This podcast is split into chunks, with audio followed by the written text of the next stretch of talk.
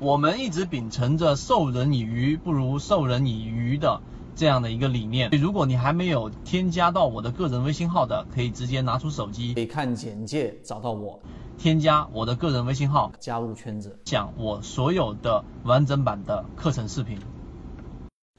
进入股票市场，所有人都听过一句话：所有的机会都是跌出来的。但对于这句话，可能有一部分人的理解并不是特别的清晰。在昨天，我在我们圈子当中有去讲过了这个话题，并且归类出三种不同的对于这种下跌之后的个股观察的这种方向。今天我们就拿三分钟给各位去讲一讲这个话题，到底怎么去正确的理解机会是跌出来的。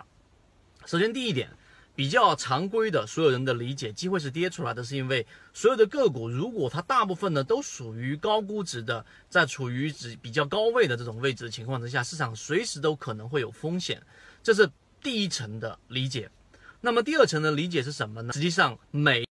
跌下来的时候呢，就会给我们提供一个非常好的观察周期。什么叫观察周期？以前我们最经常说的一句话就是，水涨得很高的时候。你是不知道哪里有大鱼，哪里是有小鱼的。只有海水退潮的时候，那么你才知道哪里有大鱼，哪里才有小鱼。那么这样呢，你就可以选择大鱼比较多的位置去进行这一种捕猎啊，这是我们说的这种方向。于是我们就得出一个观点，就实际上我们实战过程当中，当出现一波下跌之后，它的修复性是需要我们去看的。那么好。我们就得出第二个观点，实际上，当大盘每次下跌的时候，你不光是要看下跌的过程，你还要再看下跌的这一个短周期修复的程度。那么，这种短周期所指的大概就是可能两个周，甚至到四个周，就是一个月左右的一个交易周期。那么好，我们说分了三类，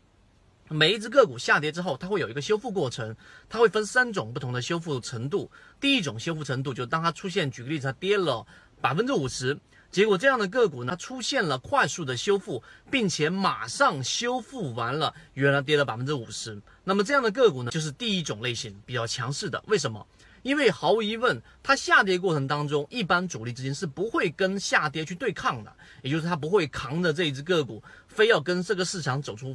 逆势的方向，这是不可能的。于是它就会加入到这一个下跌，甚至于自己去抛售，这样才会让下跌来得更快速一点。这就是我们叫的多杀多。那么这种情况之下呢，一旦市场的下跌止住了，举个例子，中美贸易的消息止住了，所有人对于空方的预期止住了，它就会快速的进行修复。这种修复往往是以涨停板的方式，这是第二种类型的，跌了百分之五十，它没有快速的修复上去，但是呢，它也是以涨停板的方式修复了原来的一半，到了中轴，到了水面上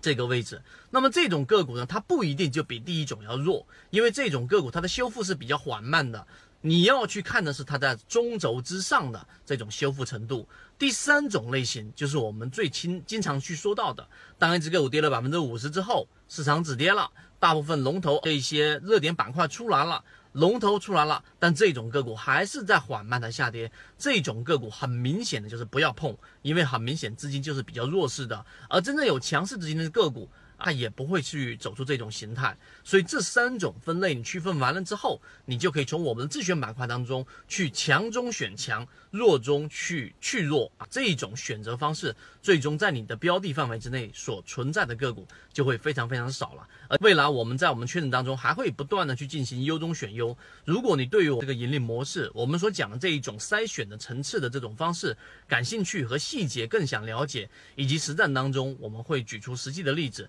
可以找到我们圈子，我们会把这些内容分享给各位。国内缠论是一个比较完整的买卖交易系统，适应于无论你是小白还是老股民